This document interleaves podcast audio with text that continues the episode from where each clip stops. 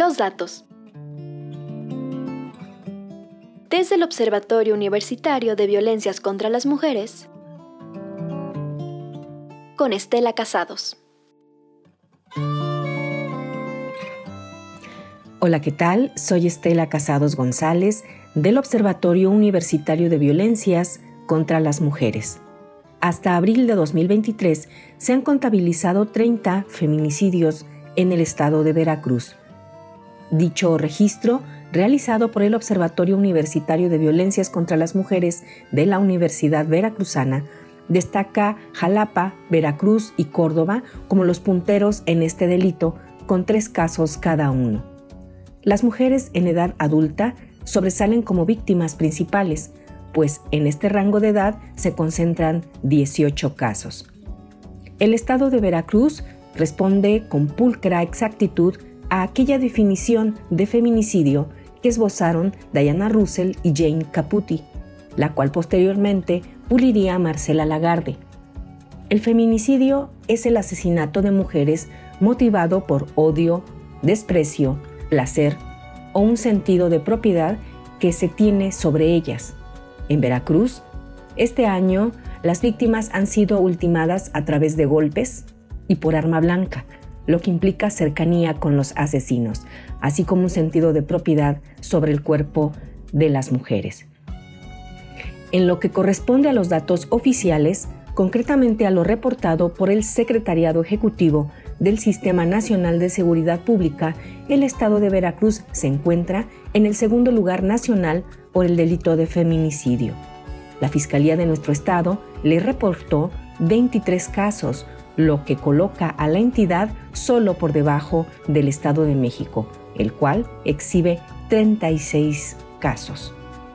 De acuerdo con estos datos oficiales publicados por el gobierno federal, Jalapa y Veracruz aparecen entre los municipios con más feminicidios en el ámbito nacional. La misma fuente oficial reporta 24 homicidios dolosos de mujeres y 55 más calificados como culposos. Es decir, en lo que va del año, entre feminicidios y homicidios, oficialmente se encuentran registrados 102 decesos violentos de mujeres. A ello se suma que Veracruz ocupa el sexto lugar nacional en lo que corresponde a lesiones dolosas a mujeres, con un total de 830 casos reportados. La entidad también ocupa el segundo lugar nacional por mujeres víctimas de extorsión con un total de 127 casos. Asimismo, la instancia del gobierno federal reporta para Veracruz 4.118 casos de agresiones a mujeres por violencia familiar.